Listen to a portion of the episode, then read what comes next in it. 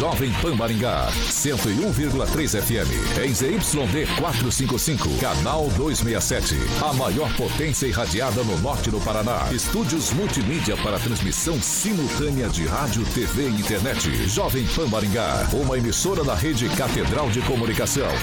Jovem Pan. RCC News. Oferecimento Peixaria Piraju. Gonçalves Pneus. A rede da informação.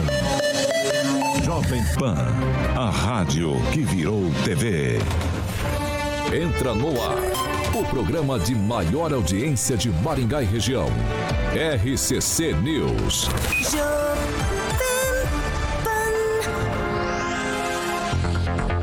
Boa noite para você que nos acompanha, claro que pela Jovem Pan Maringá, também para você que nos acompanha e participa com a gente pelas nossas plataformas na internet. Todos vocês são bem-vindos para participar, continuar participando com a gente das edições aqui do RCC News, hoje, segunda-feira, 1 de agosto de 2022. E nós já estamos do ar e vamos direto para os destaques dessa edição. Agora, os destaques do dia. Jovem Pan. Decisão de Luciano Bivar, do União Brasil, pode influenciar eleições aqui no Paraná. E ainda, Maringá discute se quer ou não prédios no entorno da catedral. E ainda, mais altos que a igreja, que é o cartão postal da cidade. Jovem Pan. Informação e prestação de serviços na maior audiência do rádio brasileiro.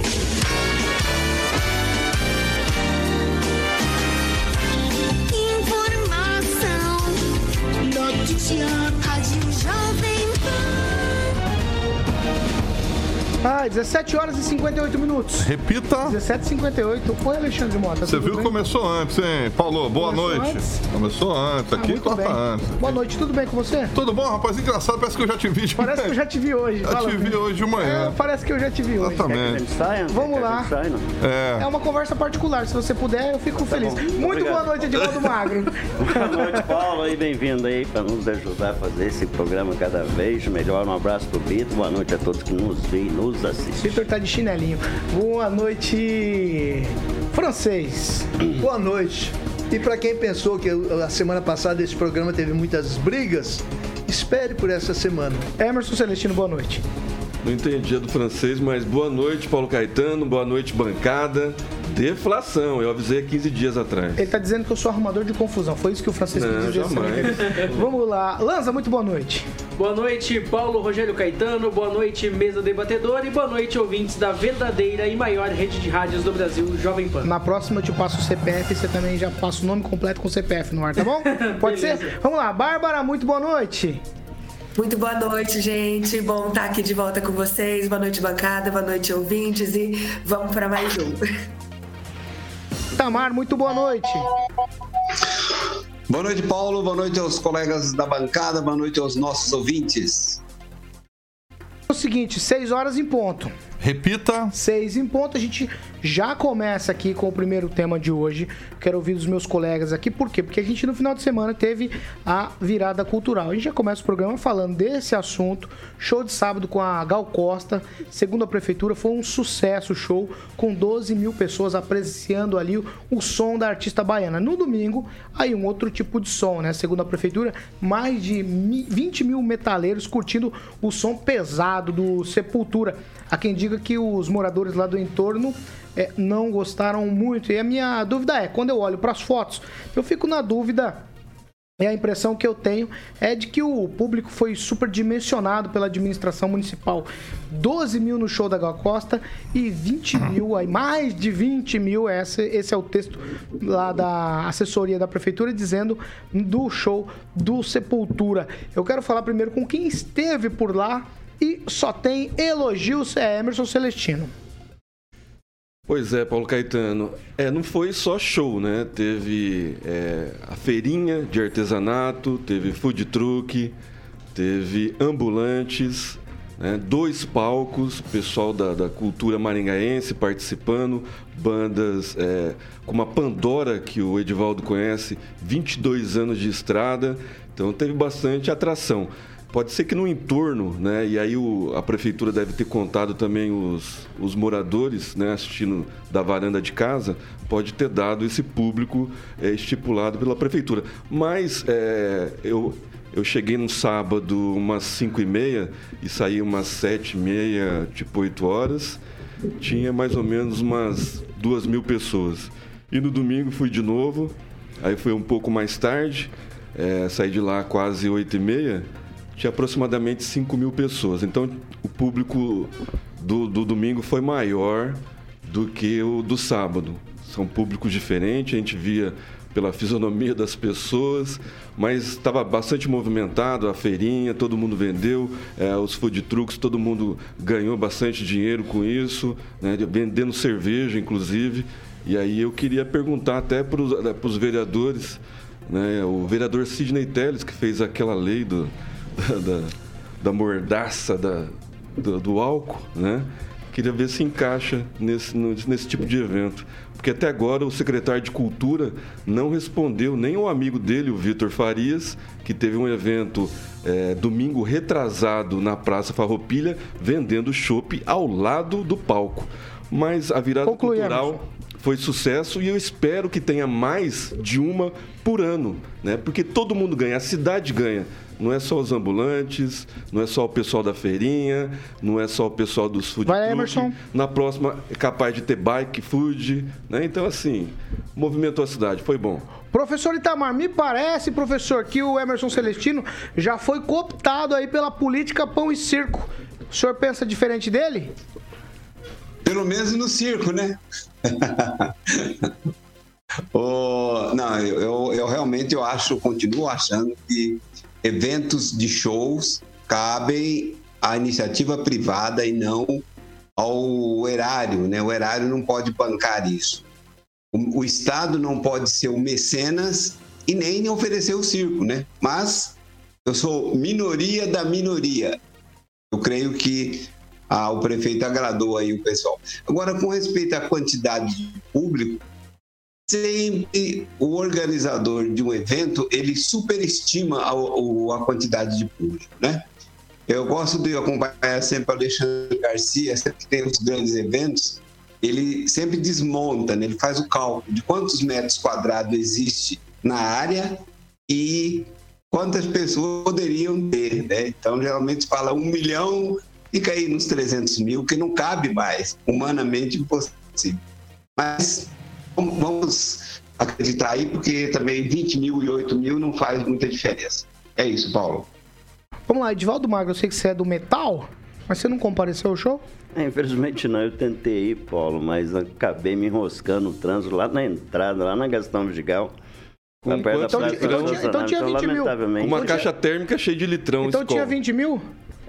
Esse parâmetro, normalmente, é quem faz o texto que já crava esse, esse volume, né? Normalmente você, é, você, você constrói esse número baseado por metro quadrado. No gargarejo, naquele local de maior concentração, são em torno de 4, 5 pessoas por metro quadrado. Né? Então, é, os veículos de comunicação normalmente pegam uma, um parâmetro da prefeitura, ou do organizador, no caso da prefeitura, e da polícia militar para chegar ao número. Então, normalmente se cita os dois números. Eu não acredito que naquele espaço caiba, caibam 20 mil pessoas, mas é de supor que no entorno, durante o dia, aquela concentração, é, por que não? E se for 15 mil, se for 12 mil, 10 mil? Eu acredito que o show foi, o evento em si, a virada, foi um espetáculo bacana, motivou a cidade, mobilizou muita gente, trouxe um, uma, uma banda internacionalmente conhecida, agregou um tipo de público que normalmente não é alcançado pela programação cultural de Maringá, então teve meu apoio, não vejo problema nenhum. Claro que barulho acaba causando algum desconforto no entorno mas eu concordo com o Celestino ali de fazer mais virada, virada de verdade, né? 24 horas, se fosse possível. Mas essa história de venda em bebida em, em, em praça pública, Maringá organiza eventos de cerveja, por exemplo, em praça pública. Né? Então a gente já, já, tivemos eventos do tipo. Não, não sou contra, não. É, é só questão, um é contraponto ao, à lei, questão, né? É uma questão para ser debatida, sim. Se pode, não pode, qual o critério para poder. Exato. Então fica aqui, eu acho que o poder público age correto em fazer essa coisa. Sou contra isso de que o poder público não deve investir em eventos, né, que seja bancado para iniciativa privada. Acho que tem margem legal para fazer esse tipo de investimento. E as pessoas precisam sim, viu, Paulo, de um pouco de pão e circo. Barbarella, você quer ouvir o olhar feminino sobre essa questão da virada cultural? Bom, é, eu acredito que a cultura é essencial na vida do cidadão, tanto em relação à educação, inclusive diminuir a criminalidade quando é, isso é instigado né, na, na sociedade. Acho essencial, acho ótimo que Maringá tenha voltado aí com essa, essa virada cultural depois do, do tempo de isolamento né, que a gente viveu. Acho que as atrações foram incríveis, muito bem selecionadas que, pelo amor de Deus, Gal Costa e Sepultura, né, são nomes realmente conhecidos internacionalmente, super importantes para a cultura brasileira. Então, achei ótimo, sou super a favor. Acho que a gente tem que. Não acho que é só pão e circo, por exemplo, que tem uma importância mesmo é, na sociedade, a cultura, investimento na cultura. Acho que também que o Estado tem que, tem que fornecer também esse tipo de experiência, de evento. E fiquei muito feliz. Espero também que haja virada, realmente, né? A virada 100%, como acontece aqui em São Paulo. Mas, é, infelizmente, acho muito difícil conseguir organizar mais de uma por ano. Espero que, que consiga, né? Mas acho muito difícil. Então, deixa eu ver. Acho que é isso, Paulo. Eu vou com você, Lanza.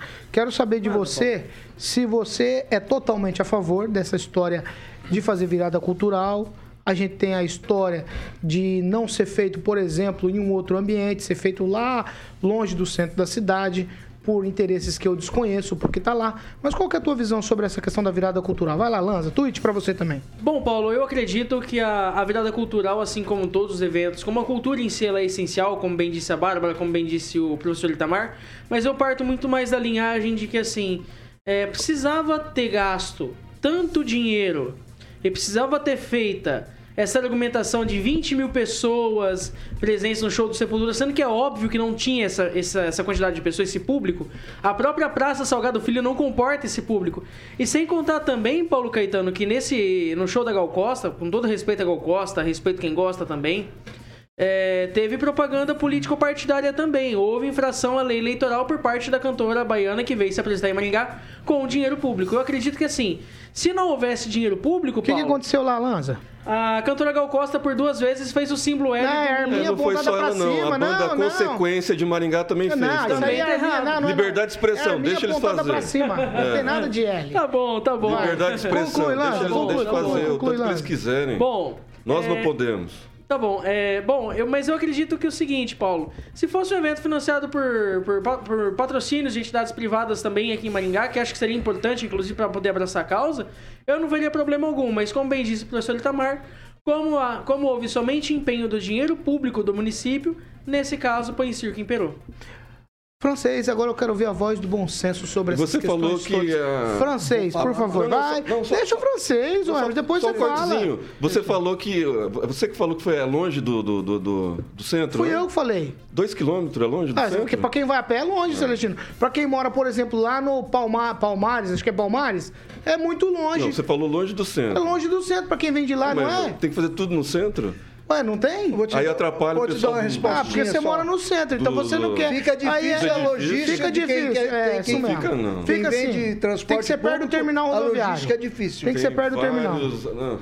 Vai, francês, sua vez. É, o mantra, o mantra do, dos organizadores é sempre o mesmo, né? Exagerar um pouco no número de da, da plateia, principalmente quando é usado dinheiro público. Por outro lado, é a minha preocupação, ela caiu por terra, né? Que era de insegurança, ter algum, algum excesso. Felizmente, isso foi muito bem cuidado. Me parece que não, não houve problema nenhum. E eu acho que a virada cultural, mais que tudo, mais do que discutir valores e, e, e essa mania da prefeitura de meter mão nos cofres públicos para fazer festa, ora o Natal, hora virada cultural, tem que contar um pouco também com a contribuição daqueles que se beneficiam com isso. No caso, o comércio, né? E a rede hoteleira. Ou pelo menos tem que usar a liderança para conseguir alguma coisa nessa, nesse sentido. Por outro lado, eu vejo, eu vejo a, a, virada cultural como uma virada mais representativa ainda do que parece. Nós estamos saindo de uma crise, nós estamos saindo de uma pandemia. Isso aí é a volta da cultura, é a volta das reuniões públicas, é a volta do, do, do, do, do circo do pão e circo, né? Como se diz. Então, eu acho que os resultados foram ótimos, principalmente também pela vinda do Sepultura. 6 horas e 11 minutos. Repita. 6 e 11 a gente já vai trocar de assunto. E esse é um assunto importante para a gente discutir a cidade. Se precisar, nós vamos atravessar o break e continuar falando disso, porque eu acho que é um tema importante para a cidade debater. Porque acontece hoje, daqui a pouquinho. 6 e meia da tarde, agora 6 e 11. Então, 6 e meia, daqui aproximadamente 20 minutos, começa ali na Câmara Municipal de Maringá a primeira Conferência Pública Municipal de Ordenamento Territorial e essa pode marcar a desfiguração do planejamento urbanístico aqui da cidade de Maringá. O último item aí que vai ser debatido, por exemplo, permitirá que edifícios de 140 metros de altura possam ser erguidos aí no raio de proteção do entorno da Catedral Basílica Menor Nossa Senhora da Glória, que é um ícone da história da cidade e tem 124 metros de altura. A proposta que vai ser debatida hoje contraria aí um parecer do patrimônio histórico que sugeriu a não construção de prédios dessa altura num raio de 2 mil metros do entorno da catedral e dentro também do perímetro histórico da cidade, salientando aí a preocupação com obras que podem interferir na manutenção dos bens patrimoniais da cidade e também beneficiará empreendedores imobiliários e fará com que a catedral simplesmente desapareça do cenário. A iniciativa é polêmica e permite a construção de até 699 metros acima do nível do mar. Atualmente são 610 metros e com outorga onerosa pode chegar até 650 metros. O prédio mais alto de Maringá e que durante muito tempo foi o maior do Paraná tem 39 andares. Se ele tivesse sido construído depois de uma possível aprovação aí de uma situação dessa, ele poderia ter mais 15 andares do que tem hoje. Eu vou começar essa com você, francês. Olha, eu considero que essa reunião aí deixaram para o último item, quando a coisa praticamente já se esgotou, e eu tenho ouvido falar que é, essa iniciativa não compete ao comitê que está ali trabalhando. Essa iniciativa é, é, e nem do vereador Sidney Teles, né, que é engenheiro, tudo. Essa iniciativa deveria partir do Poder Executivo. Outra coisa, é, eles vão é, transfigurar também, é, ou, ou, mudar também as características da Zona 2, que é, é para lá da Catedral, na Serra Azul, uma área onde não se pode construir prédios? Possivelmente é isso que vai ser debatido, é, francês. Então, porque o lado de lá até o teatro né, Magô lá na frente não se pode construir prédio. Aquilo ali é uma área protegida da cidade. Agora, sobre é, tirar a vista da catedral, eu acho até meio temerário a gente discutir um assunto desse à, à medida que os espigões vão ficando cada vez mais altos. Eu, por exemplo, moro na Vila Operária e até dois meses atrás eu via a catedral. Agora já está subindo um prédio que eu consigo ver só a cruz né, lá em cima. Então é uma coisa a ser discutível. E a gente está discutindo coisas acima da terra, quando a gente devia discutir abaixo dela também que me parece estão construindo uma profusão de prédios aqui em volta das nossas reservas florestais e colocando poços artesianos, que no caso específico do Parque do Ingá, teria que haver talvez um limite de 600 metros, uma coisa parecida, que está tirando a água que é que, que deveria fluir ali para o Parque do Ingá. Isso é uma coisa também que precisa ser colocada em questão. Aí eu queria ver onde estão aí os defensores do meio ambiente que se construírem mais poços artesianos por ali, os atuais de, de, edifícios já estão sendo aprofundados mais, porque eles não Conclui, francês. A, alcançar o lençol freático. Então nós temos muitas questões a, a definir aí, e essa aí é uma muito importante porque ela briga interesses poderosos, né? Emerson Celestino. É, é, audiência pública, conferência pública, ordenamento, não vai resolver nada. Quem vai mandar nisso vai ser as construtoras, as grandes construtoras. E no entorno da catedral não vai ser construído nenhum edifício para fazer sombra à catedral. Né? E não, não se preocupa, também não vai passar o zoneamento da Zona 2 onde mora os principais juristas de Maringá, um, um, os, maior, os milionários de Maringá morando na Zona 2, e eles não vão deixar construir entre a catedral e até o, o cemitério. Então, o que vai acontecer aí é o zoneamento de algumas avenidas importantes, como a Franklin Delano Roosevelt, né, que não pode ser construída. Uma avenida lindíssima da Tuiuti até a. Da Guaiapó. Da Guaiapó a Tuiuti. Né? Então, assim, é, várias avenidas que. No, a Moleirinho, por exemplo, tem um limite de, de, de, de andares. É, orte, ortoga onerosa, né? que é cobrado nessa administração, que foi promessa de outros candidatos que não se cobraria.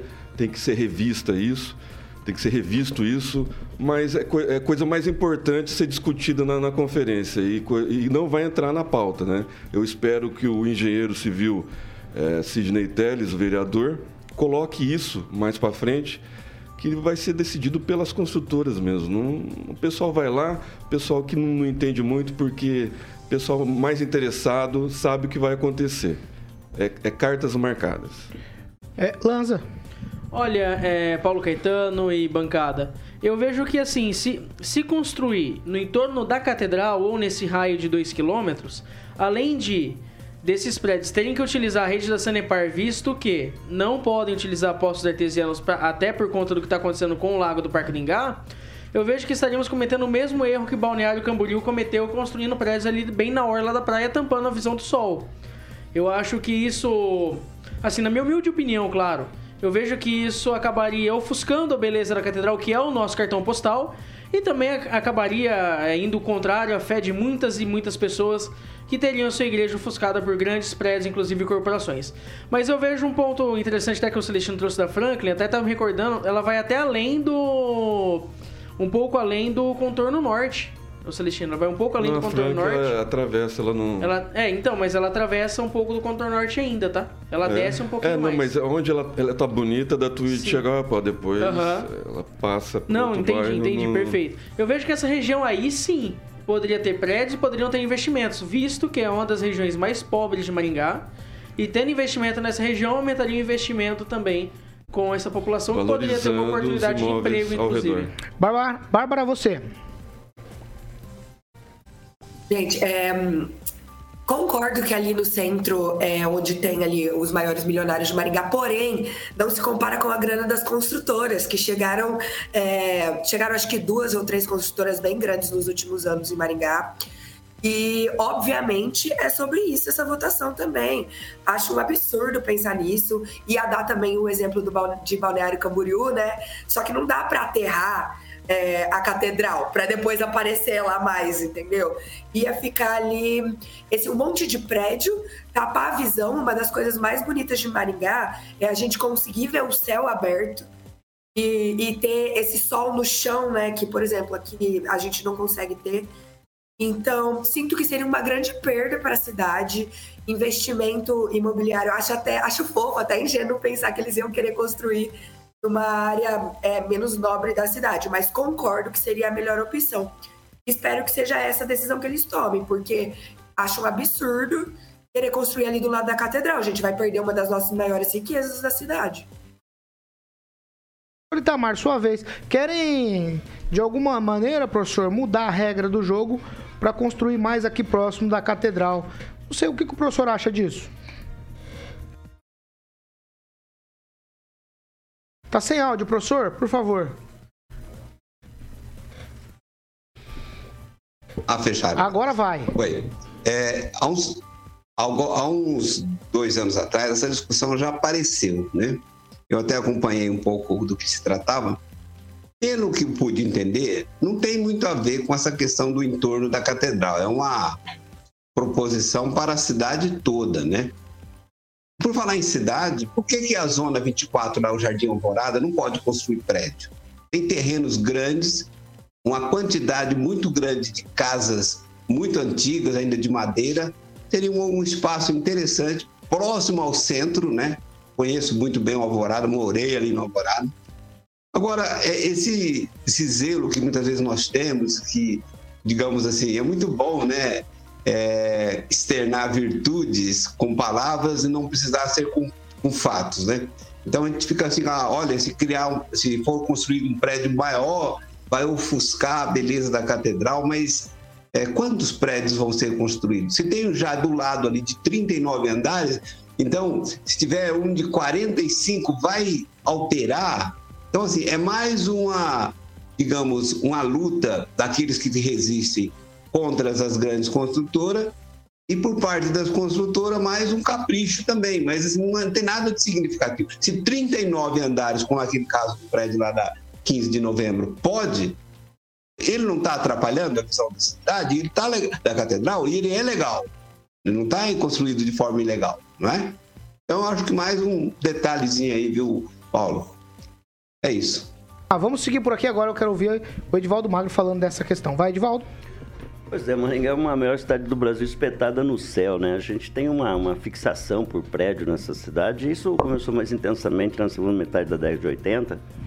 Em 1986, especificamente, nós construímos mais de um milhão de metros quadrados e foi quando a cidade iniciou esse processo de verticalização, até obstaculando um pouco a, a abertura de condomínios. Né? Depois, talvez o Celestino pode contar um pouco dessa história de condomínios aí, que hoje é muito difícil abrir um condomínio horizontal na cidade.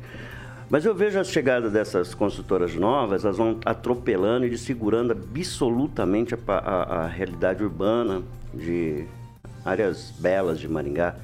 Duas em particular me chamam muita atenção e nós já falamos sobre isso aqui. Um é Vila Operária, que virou um tumulto, prédios enormes, com uma vaga de garagem, ruas estreitas, quase intransponíveis já está a Vila Operária. E agora esse processo começou na Vila Bosque o que está acontecendo na Vila Bosque, eu acho criminoso a forma, a ocupação, tudo bem, ordenada dentro do que rege a lei, não estou questionando a legalidade, mas a moralidade desse processo.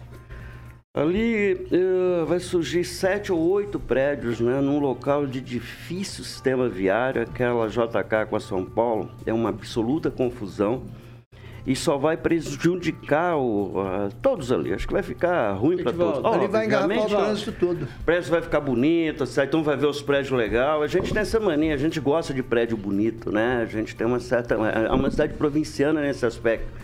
Agora, as Folãs, o Celestino também lembrou bem, que uma das teses que se sustenta para que a, a, o esvaziamento do lago está exatamente na abertura de poços artesianos no entorno. É uma das teses, não sei se ela prospera, se ela tem sustentação.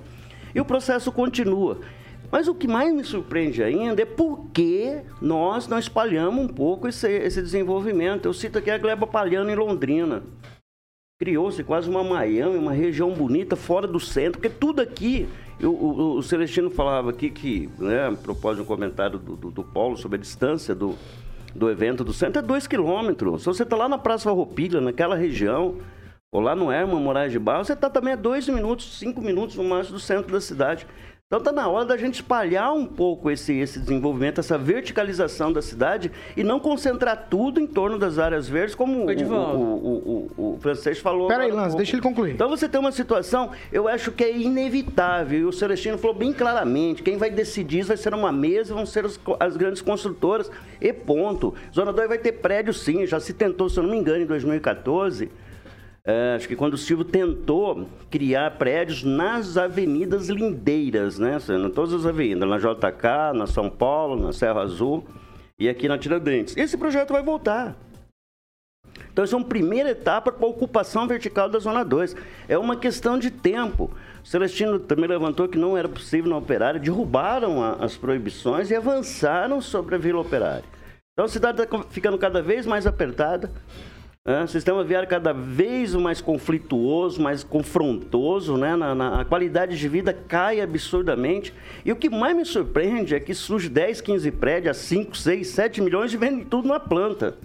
O que mostra a generosidade de como essa cidade economicamente é.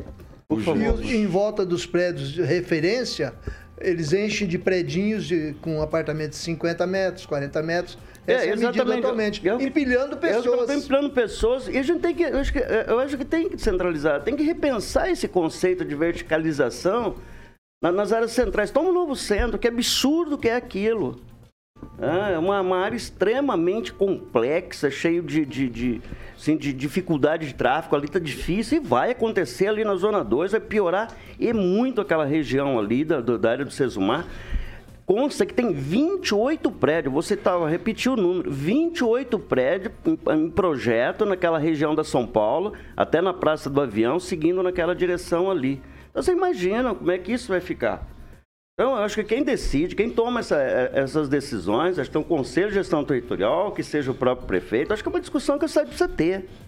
A gente precisa começar a pensar um pouco. Lá, Primeiro, não se tem. A gente não faz moradia popular aqui nessa cidade. Então, a gente cada vez mais. Me parece que determinado deputado, certa vez, disse aqui que a cidade é uma cidade para rico, quer sair empresário e, e- e- não trabalhador comum, Paulo. Ah, vamos fazer o seguinte, vou dar uma parte. Lanza primeiro pela ordem. Vai, Lanza. É, primeiro, só gostaria de. só tweet, de... hein, Lanza? Não, tranquilo. Eu gostaria de dizer de volta que as moradias populares estão saindo em formas de apartamentos, principalmente na região do Jardim América, Vila Nova, que são próximos do centro. Na região ali do Jardim Internorte também, que é na Avenida Colombo, inclusive saiu o prédio tempos atrás. No Ebenezer, no Alvorada. Então, Jardim assim, Monique. Jardim Munique. Então, assim, todos os bairros de Maringá estão sendo prédio, Edvaldo. Não é somente, ai, só na Vila Operária ou ai, só na Zona 2. Concordo que na região ali do, do Bosque 2 e do Parque do Engá não deva haver prédios com postos artesianos e que não devam ofuscar também a catedral. Concordo. Vai, Lanza. Mas eu acredito que tá saindo prédio até para moradia popular, principalmente para moradia popular em Maringá também. Emerson Celestino. Então, o Jardim Munique é prédio da prefeitura, tá? É, os- os- não vai sair prédio na, na Zona 2, tá? Na Serra Azul, entre a Catedral e a Praça de Todos os Santos. Não, não vai ter, não vai ter prédios ali. Tem certeza? Tenho. E os- o- essa Miami, esse, a Gleba Pa- Palhano que o Edivaldo citou, pode ser muito bem feita lá na Franklin Delano Roosevelt. É uma avenida muito bonita, muito bem planejada, com comércio pujante. Por que não? Francês. A Zona 2 não vai aguentar pressão e eu vou dizer por quê. A Zona 2 não tinha prédios e não teria prédios e assim foi planejado, porque ali moravam os ricos da cidade em mansões. Só que essa geração já morreu. Já estão lá os filhos. Então, os filhos que não tiraram os pais para prédios, os tais prédios que tem tudo, tem academia, tem tudo, já não tiraram os pais para prédios, eles mesmos não querem morar naquelas mansões caríssimas. Muitas casas fechadas ali. funcionários, é muitas casas fechadas esperando vender. É como lá na Vila Operária, onde aqueles donos de casinha hoje estão ricos. Eles têm apartamento, têm carro zero, por quê? Venderam os terrenos. Isso está acontecendo, vai acontecer ali na Zona 2. Basta que as imobiliárias comprem bastante, bastante imóveis para você ver se não vai acontecer. Vai, Celestino. Do- dois detalhes importantes. É, na Zona 3, precisa de comércio. É, os edifícios estão matando os comércios e aí sim tem que ser discutido pelo engenheiro civil Sidney Telles, o vereador. Outra coisa é a, a demora né, para condomínios fechados em Maringá. A Beltrame, que é anunciante aqui da rádio, ela tem um loteamento para ser lançado já há sete anos parado na Prefeitura de Maringá. Eu, eu fico com a impressão que se a gente é, não tomar pé da situação e não discutir, esse entorno aqui do centro, em torno da catedral, vai, vai funcionar parecido ali com a Vila 7. Ou eu tô errado? Ruas estreitas, intransitáveis, e você passa por um, uma espécie de túnel, corredores assim, sem muita coisa interessante para ver. Sabe o que é, Paulo? Desfigura de forma tal. Eu cito aqui um bom exemplo, você falou em comércio, ali tinha um velho costelinha ali na Marcílio Dias, com a Nelma Martins. Onde o pessoal estava arrancando as Era um lugar em que as pessoas se, é, arrancaram tudo, vai ser um prédio enorme ali, uma construtora de Londrina, de Curitiba, comprou tudo ali, tudo no, no, no A Vila. Operária é todo lugar. E o, o- o comércio antigo, né? Eu acho que tudo bem, existe a dinâmica do progresso, devemos respeitá-lo, mas apenas como, como um recorte aqui nessa história. Não há mais comércio, vai acabar esse pequeno comércio e as ruas estão ficando intransitáveis porque os apartamentos são pequenos, com Asfalto apenas não uma aguenta. vaga na garagem. Aí cria uma demanda de todos os. Quer dizer, todos os planos começam. Eu volto a insistir, é uma demanda do, do Divaldo, progresso, é é, assim que é. Os É, edifícios mas- que estão sendo lançados na Zona 3, nenhum tem menos de duas vagas, tá? São apartamentos de alto padrão. Em frente ali onde meu sogro mora é uma vaga só. Então eles Já são ofereceram um valor grande para ele agora ali. com uma vaga só. E ele não vende, não dá, só quando Então, estão decorrer. E vai priorizando- acontecer daqui a pouco, Estão claro. priorizando o número de carros cedo, e né? diminuindo a área dos apartamentos. Vamos lá, 6 horas e 30 minutos. Repita. 6 e meia aqui na Jovem Pan, a gente vai para um break rapidinho. Já a gente tá de volta com mais conversa aqui, informação e opinião para você.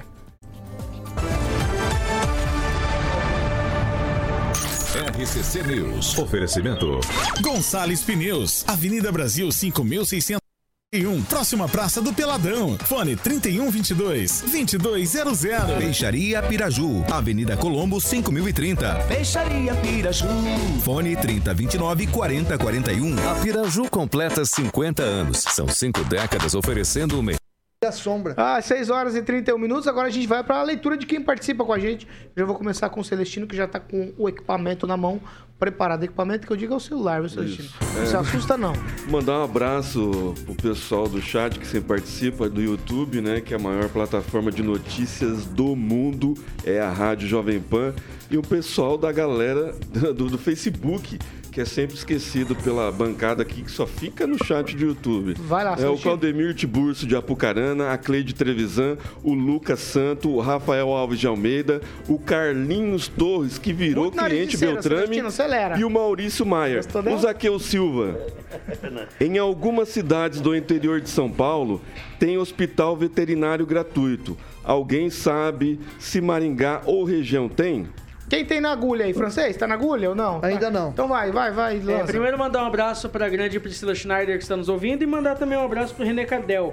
Ele disse o seguinte: antes de repassar recu- recurso para a cultura, seria mais responsável ver, é, ver onde mais precisa, gastando 260 mil reais em shows, expõe má administração. Deveriam regularizar as condições uniformes e melhoria nas UPAs. Se tiver na agulha, tem 20 segundos, francês. O Carlos Eduardo Noronha comenta que essas reuniões sobre meio ambiente deveriam ser mais públicas ainda, porque só participam os interessados e o povão mesmo some. Vamos fazer o seguinte, nós vamos voltar já. Nós vamos- Não, eu quero que você repita esse comentário aí. Pera aí. Só um segundo, francês. 6 horas e 33 minutos. Repita. 6 e 33 no intervalo. Para você que nos acompanha pela Jovem Pan Maringá, no intervalo, a gente fica discutindo aqui o que os nossos ouvintes que participam do chat escreveram. Certo, certo. Eu quero que o francês releia esse comentário. A gente tava falando aqui a respeito do dessa decisão de zoneamento urbano, o que pode, o que não se pode construir em cada local da cidade, respeitando aí o que já se está determinado por lei. Leia de novo a participação, francês, vai lá. Eu perdi. Eu acho que é importante. Alguém tem na agulha aí? Ele, ele falou a Ele tem na respeito agulha da- aqui. do, do- do Vai meio lá. ambiente, né? Não é. é não Falou é... que não é amplamente divulgado. Isso, Mas não é, do É meio ambiente, não é da divulgação. Exato. Não, não Não- falando não de meio ambiente. parte do meio ambiente. Não, não tô falando de meio ambiente. Tô dizendo que esse tipo de conferência ou audiência pública não é amplamente divulgado. Eu tava falando com o Edivaldo justamente isso antes do programa começar. Essas questões precisam ser debatidas de verdade. Agora me parece que é colocado assim de uma maneira é, um pouco assodada para ninguém tomar pé da situação e ninguém participar. Ou eu tô errado num tweet, cada um rapidinho. Eu tô errado, Edivaldo? Não, parece que fica escondido, né? O tema Feito- é tão relevante. feito atrás da porta, importante. né? E lembrando bem, a Zona 2 é bastante ativa na questão da defesa do, do- do seu espaço urbano. Né? Sempre que houve qualquer movimentação nesse sentido, a comunidade imediatamente do entorno ali se mobilizava e contestava. Aí o francês tem razão, né? Envelheceram, talvez, um processo comum, Sim. e vai se abandonando esse ativismo e permitindo esse avanço, a ocupação vertical. A meu ver, vai acontecer. Se não nessa Vai lá. década, na próxima. Vai lá. Celestino, só tweet, hein? Não vai acontecer. Su- Francês, só tweet, vai. Faz parte do processo. E, e tá- e os defensores sumiram. Vamos lá, Bárbara, só tweet sobre essa questão de não ser divulgado amplamente aí esse- essas audiências e conferências. Acho que tem um motivo para isso, né? Feito por querer realmente para quem mais interessa participar e deveria com certeza ser mais divulgado. Eu acho que a divulgação é importante, mas os interessados também têm que ir até onde está ocorrendo o fato, né?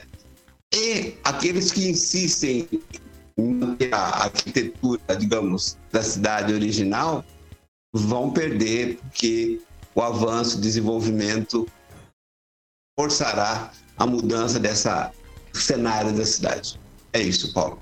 Lanza, tweet. Olha, Paulo, eu acredito que deveria sim, concordo que deveria ser mais amplamente divulgado e também concordo que deveria ter mais interesse de quem é defensor do tema, seja pró evolução da cidade com prédios, ou seja pró manutenção do que é histórico em Maringá.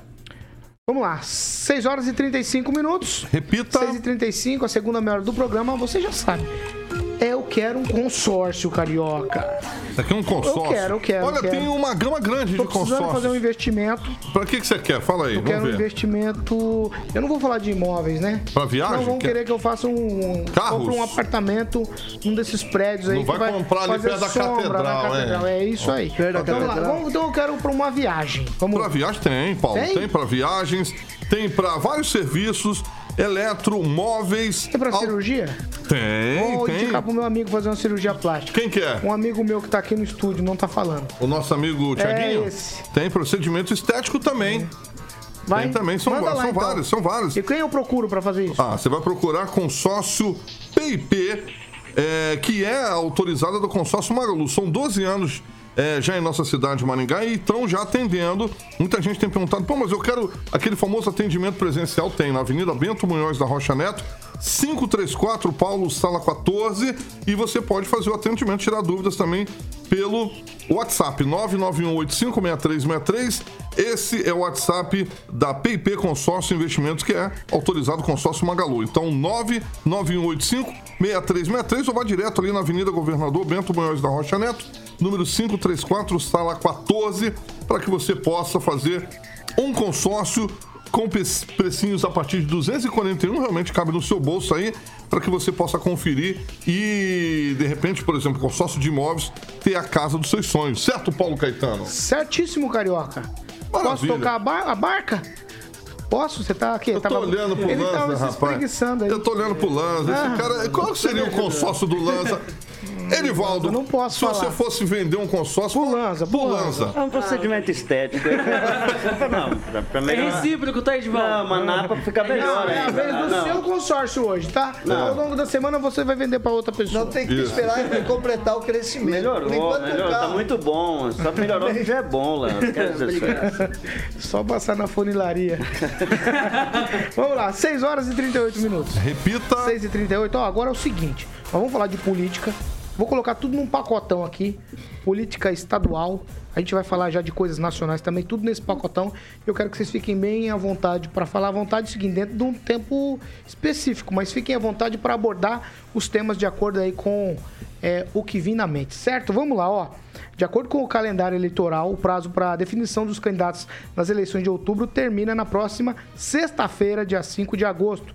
Nas convenções desse fim de semana, seis nomes foram confirmados aí na disputa pelo governo do Paraná.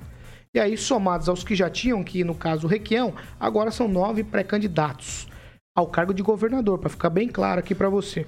O governador do Paraná, Ratinho Júnior, por exemplo, ele foi confirmado como candidato à reeleição pelo PSD no sábado, dia 30. A convenção reuniu cerca de 5 mil pessoas no centro de evento lá em Pinhais, na região metropolitana de Curitiba. E aí, nesse encontro, o partido lançou também nomes para concorrer a deputados estaduais e federais. E o vice-governador ficou mesmo a cargo para a disputa do Darcy Piana, que é do PSD.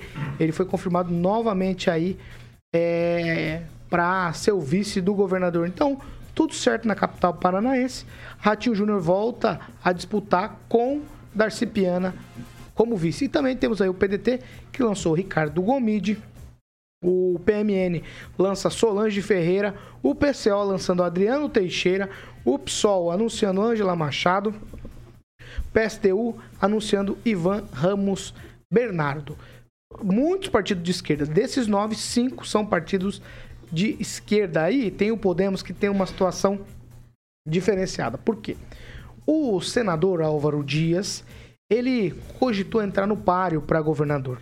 Mas agora, na Convenção Nacional do Podemos, que será no dia 5, fizeram uma outra proposta para que o possa até ser candidato à presidência da República. É isso mesmo. Então, Álvaro agora cogita colocar só para bagunçar o cenário Flávio Arnes para disputar. Por quê? Porque ele esperava aí que o União Brasil desse o apoio para ele aqui no Paraná. Mas no União Brasil as coisas meio que estão estranhas, porque Luciano Bivar já disse que não é candidato mais à presidência. E ele agora quer colocar essa vaga na mão da senadora Soraya Tronic. E aí vira um bolo, por quê? Muitos querem esse apoio do União Brasil, que tem hoje na disputa Sérgio Moro, que foi quem desbancou o Álvaro Dias nesse pacotaço. Eu vou começar com você, francês, fique à vontade. Tudo certo no Paraná ou a decisão ainda do União Brasil pode afetar as coisas por cá? Não, eu acho que o União Brasil não, não mexe mais nada, não. Mas esse Luciano Bivar é um, um senhor político, hein? Ele juntou a terceira via. Destruiu, né? ela? depois destruiu a terceira via. E agora se coloca a serviço do Lula para ser presidente da Câmara. Perfeitamente. O cavalheiro aí é, bagunçou. Agora quem está no, no colo do diabo, de certa forma, é o nosso juiz Sérgio Moro, né?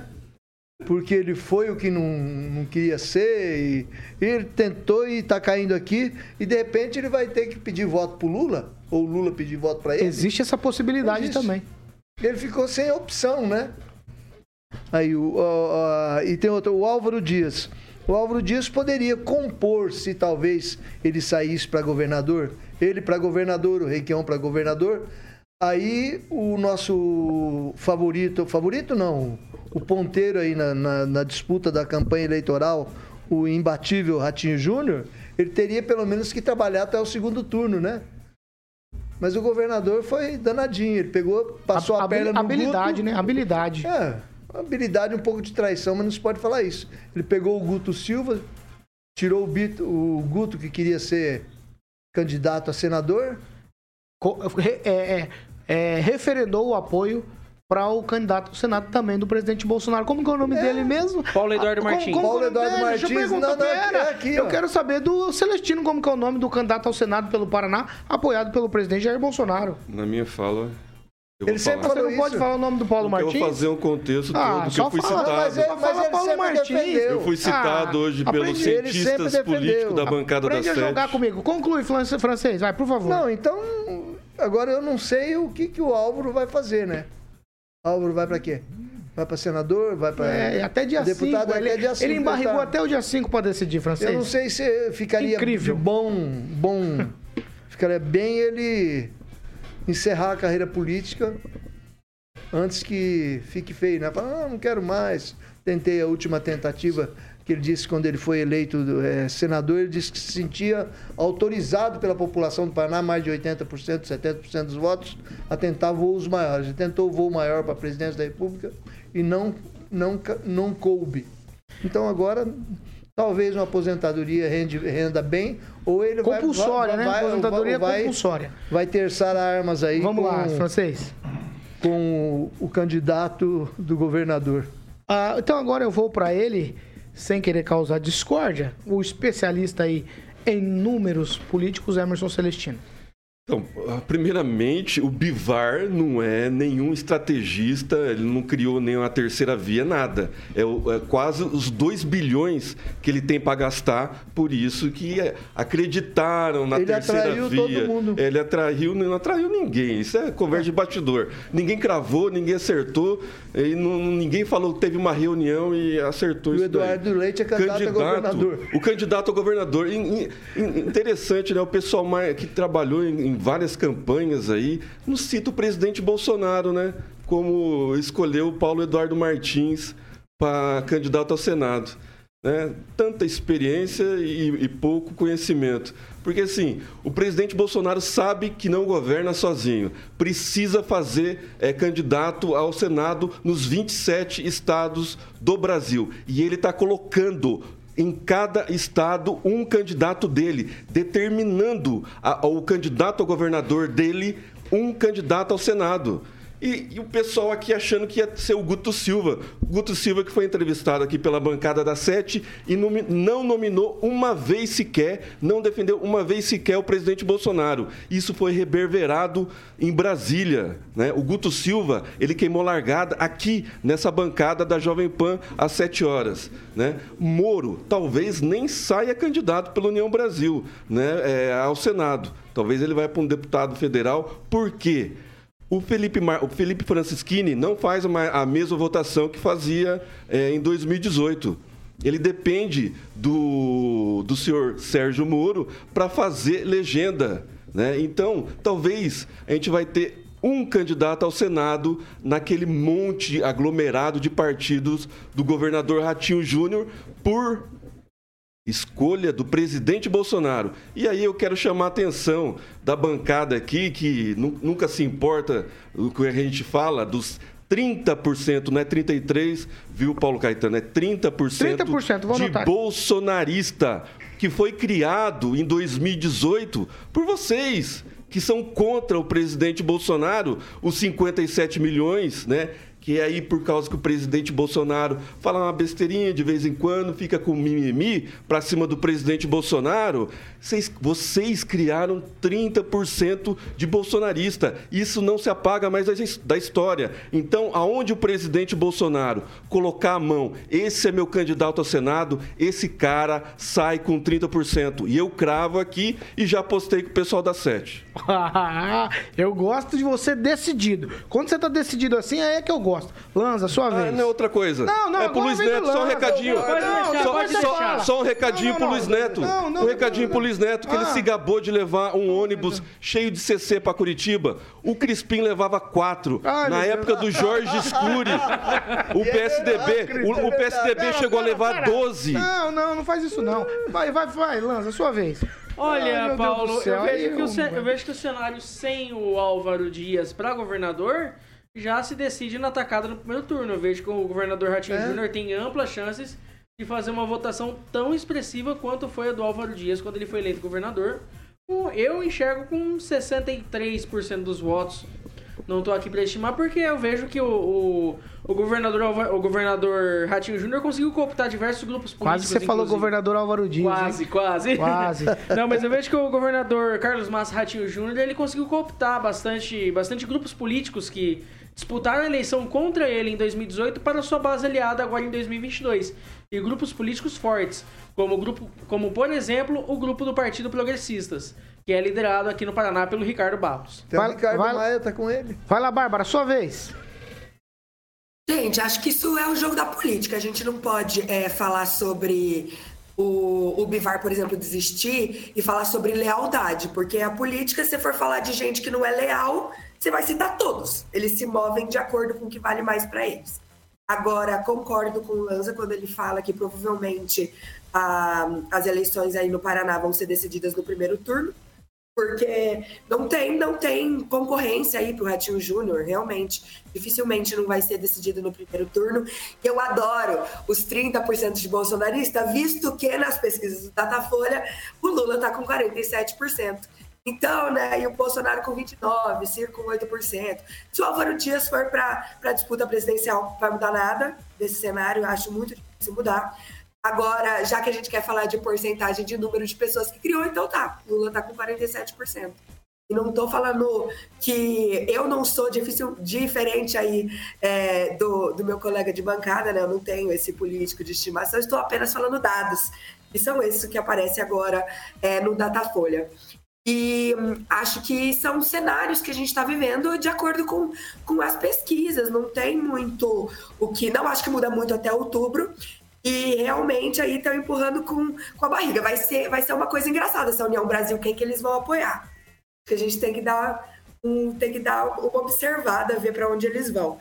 Mas é, até faz sentido eles irem aí, porque é negócios. Política também é questão de negócios, é de, de apoio. Se eles acharam que vai ser válido, inclusive acho que o Bivar está pensando em ir para o Senado, né, também.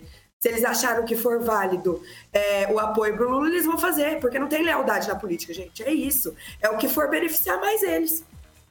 Itamar, no alto da sua experiência, jogue luz sobre a questão, por favor. Pois é, né? É um negócio complicado, um samba do crioulo doido, né? Difícil de entender, mas o que explica isso, inclusive a próprio grupo em torno do Bivar, como já foi dito aí por outros colegas da bancada, é o dinheiro, né? Com mais de um bilhão de reais do fundo eleitoral, isso, é, com essa grana, até eu que sou uma mula, ficaria atraente politicamente, né? Então, a...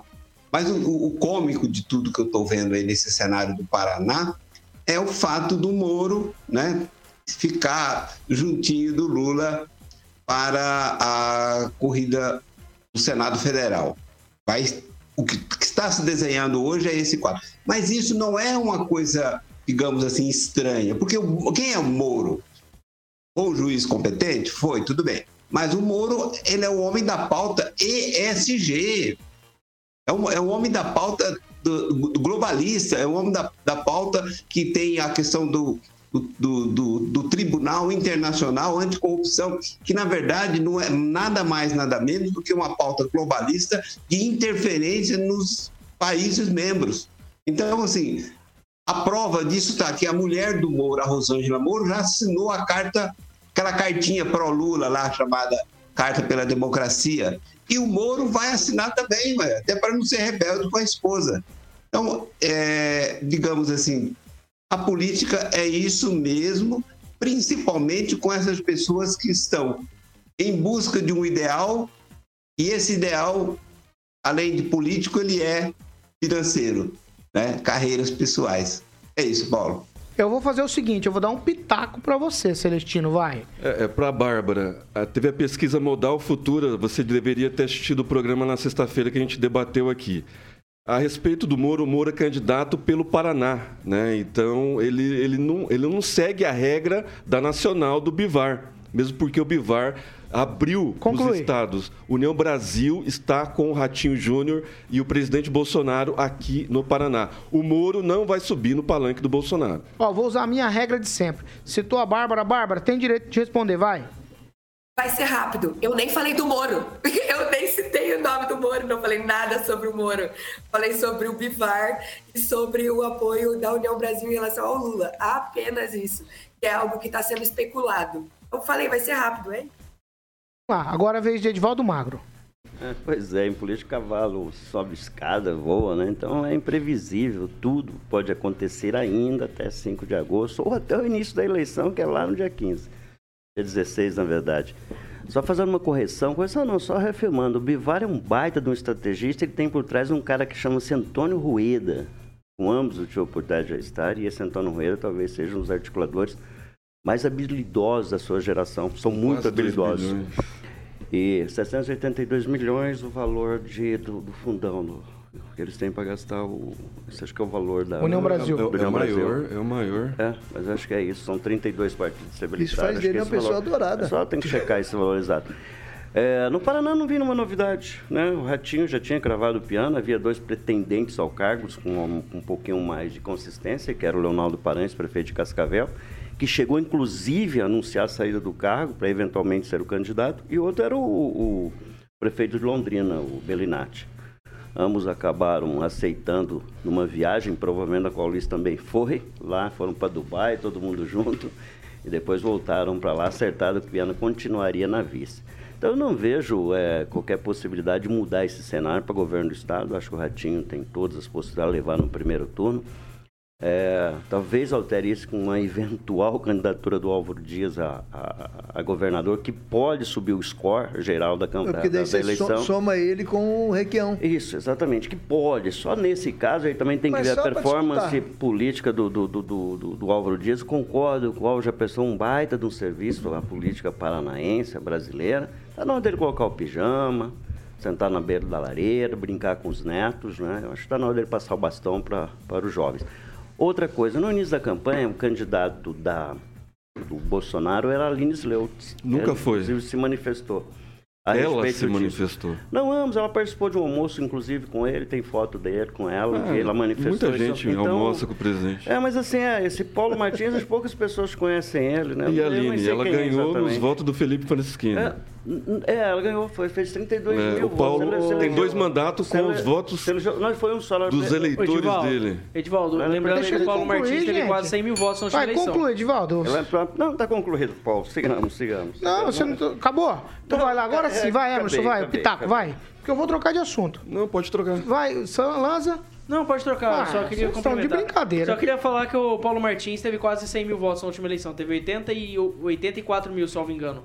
Eu continuo insistindo com ele que não há tempo hábil para o Paulo Martins ganhar eu envergadura continuo para ser insistindo senador. que tem Não 30% de basta o bolsonaristas acre- apoiar ele que foram criados por o Moro vocês. tem lastro. Quem foi O- criado? Qual lastro? Qual lastro que o Moro tem? Do, do anti-bolsonaristas? Qual lastro que o Moro tem? Me fala. de- Qual de bolsonarista xerifão que da- você da conhece Jato. que vota no Moro? Não, o mundo não se Não me acha. Não, então. é, e eu tô falando petista você que tem não. 30% de bolsonarista. O cara tem é, lastro. Bolsonarista é aquele que não tá isento, né? Como você, desde o começo você mudou de Moro, você foi para Simone Tebet, agora você tá entre é, Lula e Bolsonaro. Então, Eu não fui pra lugar nenhum, Bolsonaro. Bolsonaro, tá bolsonarista, bolsonarista, Bolsonarista é é daqueles você. 57 milhões que votou nele em 2018, sobrou 30% desses 57 milhões. É isso que eu estou te dizendo desde o começo.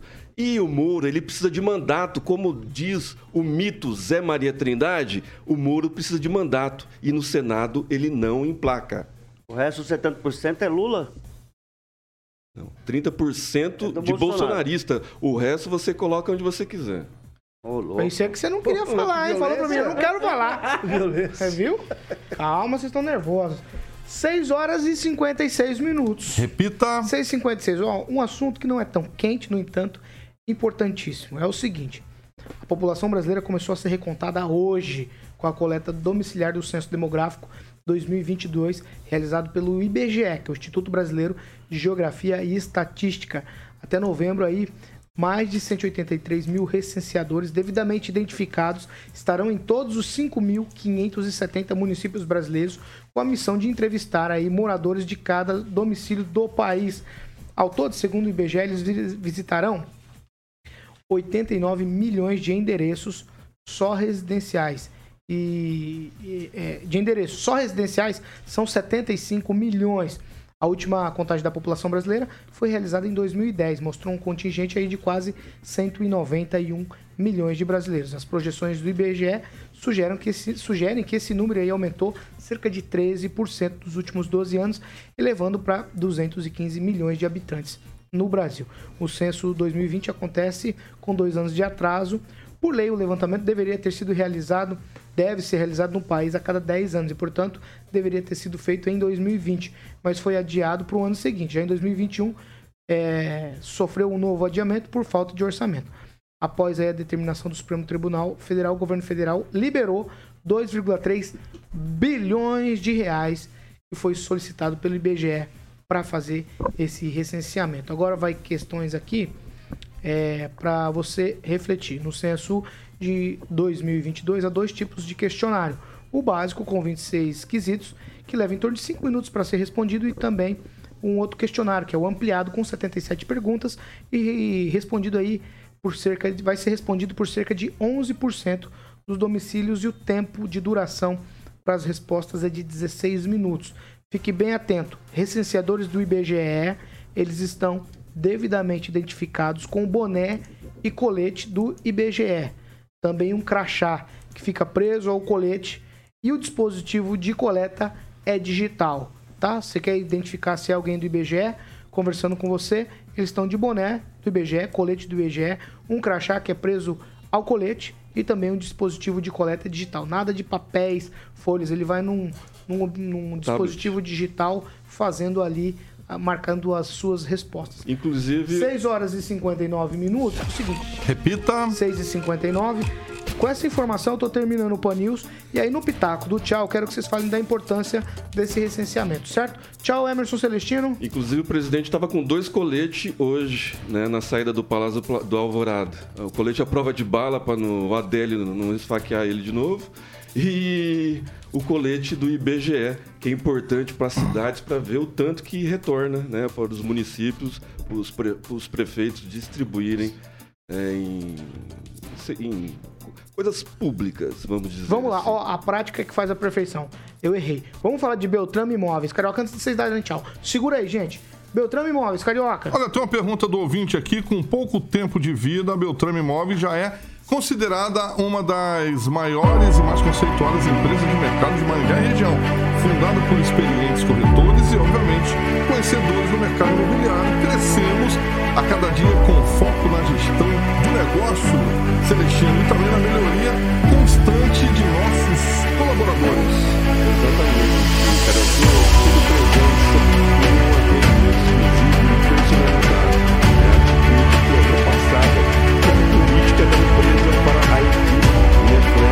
no bom relacionamento que temos com nossos clientes, parceiros e incorporadores.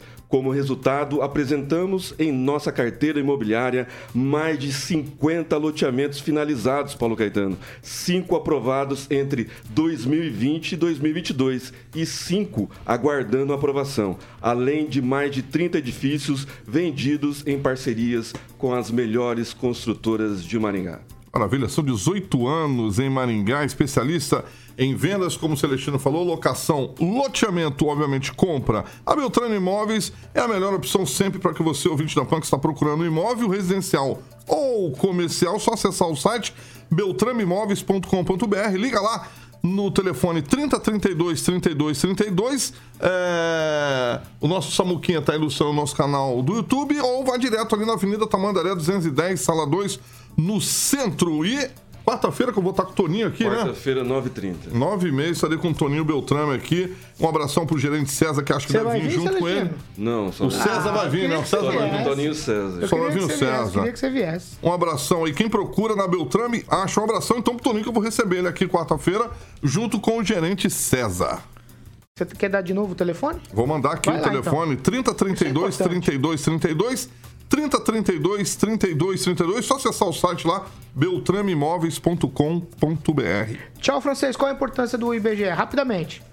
É uma ferramenta muito importante para, para os governos gerirem o país, mas as pessoas devem tomar cuidado, porque muitos sabichões, muitos malandros vão se utilizar dessa ocasião, e o brasileiro é muito criativo, para tentar se aproveitar das pessoas, principalmente nesta véspera de campanha eleitoral. Tchau, Bárbara. Tchau, tchau. É, e o IBGE é imprescindível porque o Brasil é muito grande, a gente precisa ter essas pesquisas de forma mais é, melhor apuradas possíveis. Tchau, tchau, gente. Senhor Itamar. Boa noite a todos. E só lembrando que tá na hora, tá na hora de aperfeiçoar o modelo de coleta de informações. Em especial nos centros urbanos, já dá para fazer isso de forma digital. Abraço. Tchau, tchau, Edivaldo Magro. Tchau, tchau. E receba os recenseadores, né? O Paulo enfatizou bem como eles estão caracterizados. É fundamental. Ainda, infelizmente, concordo com o professor, essa for- forma física, apesar de existir, dá para fazer digital. Mas é física, recebam bem os- os recenseadores. Boa noite, Paulo. Tchau, pequena criança Lanza. Tchau, Paulo, Paulo Caetano e tchau todo A Bárbara sorriu toda ali quando eu falei assim com você. Não, não. Tchau, Lanza. É, tchau, Paulo. E eu só gostaria de dizer que é importantíssima a função do IBGE, principalmente no censo, até para controle também, além de controle de renda da população brasileira, ter noção de renda também, ter noção principalmente de saúde, porque é através do IBGE e são destinadas as vacinas para os municípios. 7 e 3. Repita. 7 e 3. Fala pra mim da música que vem por aí. Você acha que daqui 20 dias eles já estão acostumados? Não sei, eu, eu- eu só sei que. O que, que aconteceu Fala, ali? Fala, filho. Não, não. É que a Bárbara tá toda É feliz. que esse né? horário, esse horário de 7 e 4 eu já tava no break. Já. Eu não vou estar acostumado. É, vamos dizer, você quer nacional ou internacional, meu querido amigo Paulo Caetano? Tá nacional que constrangido. Hã? Aí, ó. Hã? O que, que foi? Aí, você tá aí, ó. Você aí, ó. Não, é que nós entramos dois minutos antes. É, Ah. Kid de Abelha, fixação.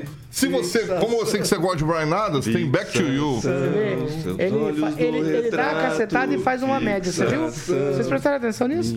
Cacetada e depois média. Cacetada em mim, depois. Eu sei que você gosta de Brian Adams. Ó, amanhã eu tô de volta, 7 da manhã, com, com outros trapezistas. Nós estamos aqui. No...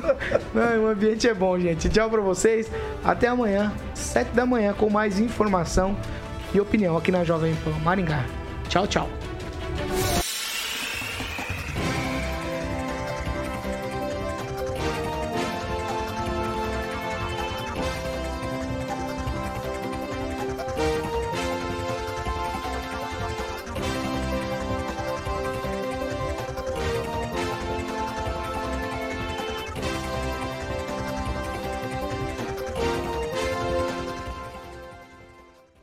Opinião de nossos comentaristas não reflete necessariamente a opinião da Rede Catedral de Comunicação.